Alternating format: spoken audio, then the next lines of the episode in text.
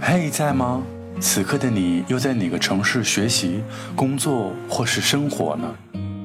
我听说每一个人都有一个关于旅行的梦想，无论空间和时间的距离。也许今天的你还在加班，但明天的你可以在青海或罗马的街头漫步。他们都说世界那么大，灵魂和身体总要有一个在路上。那么。我在携程听见旅行与你相遇，分享专业的当地旅行资讯，给你不一样的玩法攻略。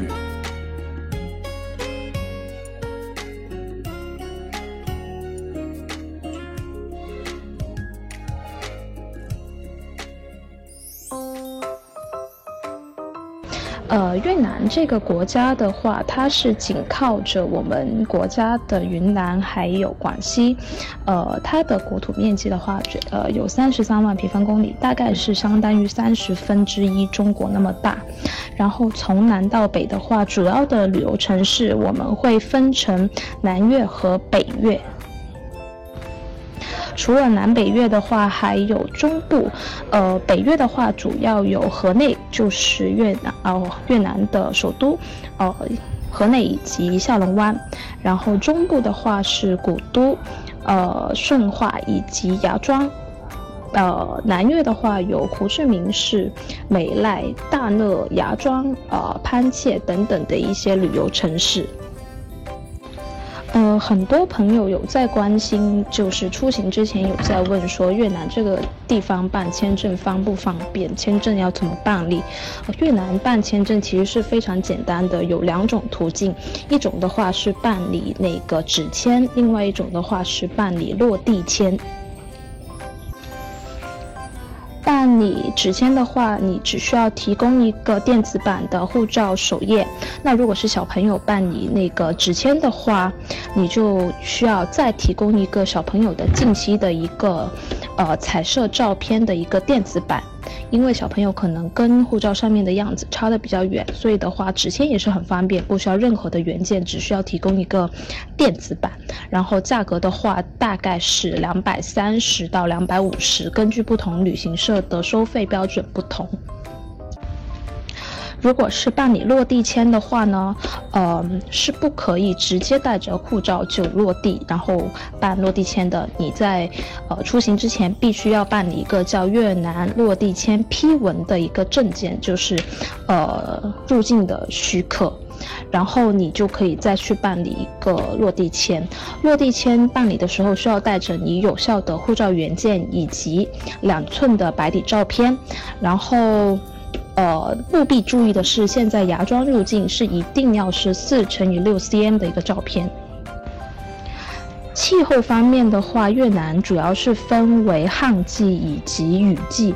旱季的话呢，大概是十一月到四月份，也就是我们这边冷的时候，正正好是它那边不下雨，然后，呃，游玩会比较方便的时候。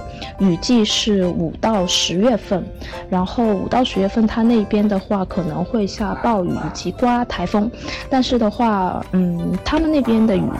来得快，去的也快，所以的话还是比较，就是一年四季都比较适合出行的。啊，大家的问题的话，我会在分享完我的演讲之后呢，一个一个来回答的。然后有很多人在问说，越南这个国家会不会很不安全？然后，呃，会不会很危险？其实并不会啊，因为越南其实它发展旅游已经有一段比较，呃，长的时间，只是在我们近几年可能在，呃，进入中国的市场会，呃，看到越南的旅游比较多。但是其实当地的话还是很安全的。最需要注意的，我自己觉得是，过马路的时候一定要看好路，因为那边。呃，摩托车很多。关于货币兑换的问题的话，有人问，就说，呃，出行之前是不是一定要兑美金，然后再过去兑换当地的货币？其实是不需要的，当地通用用越南盾是可以通过人民币来兑换的。呃，在兑换的时候，呃，机场以及酒店的前台都可以兑换到。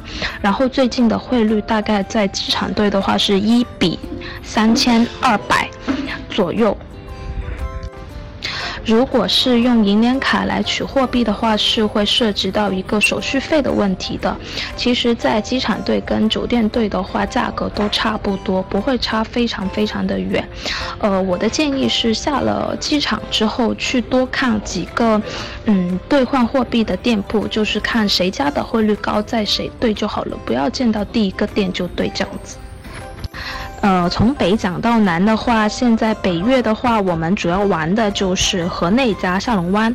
河内的话，其实它从十一世纪开始就已经是越南很多个朝代的一个古都。呃，主要看的话就是巴亭广场、胡志明故居，还有一个比较特别的是水上木偶戏。水上木偶戏的话，它的独特之处就是在于它的舞台是搭在水面上的，然后表演的人的话是站在水里面去操纵这些木偶的。然后节假日期间的话，黄尖湖旁边就会有表演。至于下龙湾的话，就是呃距离古。河内大概是一百五十公里左右，然后它从九四年开始就会被列入自然遗产。呃，它对于我来说给我的感觉就是桂林的复制版，但是它就是比较特别的是它在海上。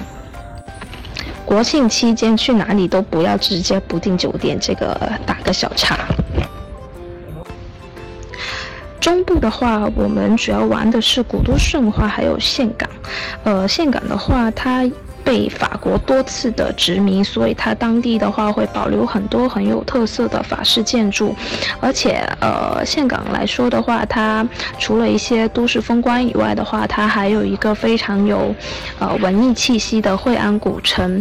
当你夜晚的时候走在挂满灯笼的惠安古城的时候，你会感觉整个气氛很。文静很甜适。胡志明市的话，以前是叫西贡的，是，呃，一九七五年他们的越南共产党的主席胡胡志明统一了南北越之后，才有了呃胡志明市这个称号，就是为了纪念胡志明的。我有把各个主要的目的地。的一些主要的景点有列下来，这个的话大家可以是马克一下，呃，这个的话主要就是胡志明玩的主要的一些几个景点。美奈的话，主要就是以仙女溪，还有它的小渔村，还有两个沙丘，一个是红沙丘，一个是白沙丘而闻名的。呃，它其实就是一个比较小的渔村。嗯，沙丘的话，红沙丘是看日落的，白沙丘是看日出的。但是因为白沙丘距离那个市区比较远，如果是想要去看日出的话，你必须大概四点钟左右就得爬起来。而且日出这个东西是不保证的，可能你很早很早的爬起来，但是去到那边如果云层比较厚的话，还是看不到的。因为白沙丘比较远，所以就没有办法展示在图片里面。它大概的位置的话，就是在图片的右上角。然后下面的话，我要讲一下一个我自己比较喜欢的一个小城市，是大乐，呃。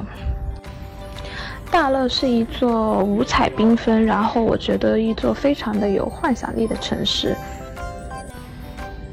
主要的话，如果带着小朋友的话，疯子屋是必去的，因为它里面的，呃，疯子屋是一个西班牙的设计师设计的一个房子，然后里面的话很千奇百怪，小朋友看到了之后应该会觉得很童趣满满，然后整座城市也是非常的舒服，然后到处都可以看到五彩缤纷的花。